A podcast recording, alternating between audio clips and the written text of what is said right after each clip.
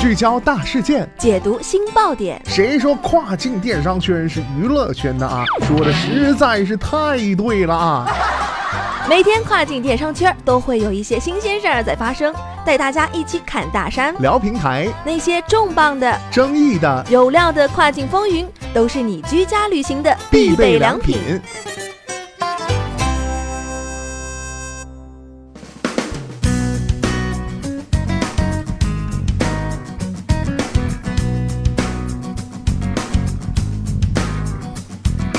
Hello，大家好，欢迎大家收听雨果电台跨境风云，我是大熊。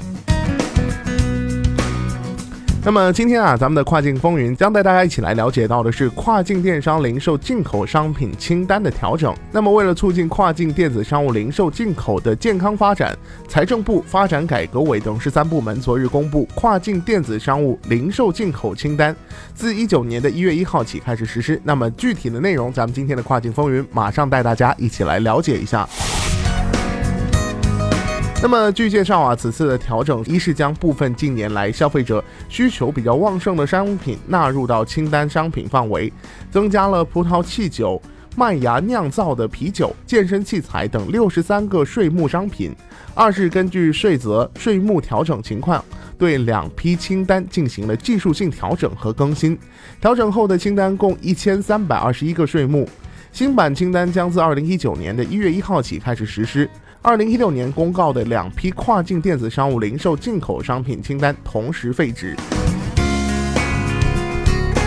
为了避免工业原材料等商品通过跨境电子商务进口渠道进境，扰乱正常的贸易秩序，同时啊便于日常征管的操作，二零一六年三月，跨境电子商务零售进口税收政策实施清单管理。那么，根据相关主管部门意见啊，清单内的商品将向海关提交这个许可证，检验、检疫、监督管理，按照国家相关法律法规规定执行。直购商品免于验核通关单，网购保税商品一线进区时需按照货物检验通关单，二线出区时免于检核通关单。据介绍啊，上述政策的实施将有利于促进跨境电商新业态的健康发展，培育贸易新业态的新模式，有利于给国内相关企业引入适应竞争，促进国内产业转型升级，促进新动能增长，有利于增加境外优质消费品的进口，满足人民群众对美好生活的需求，有利于维护公平竞争的市场环境。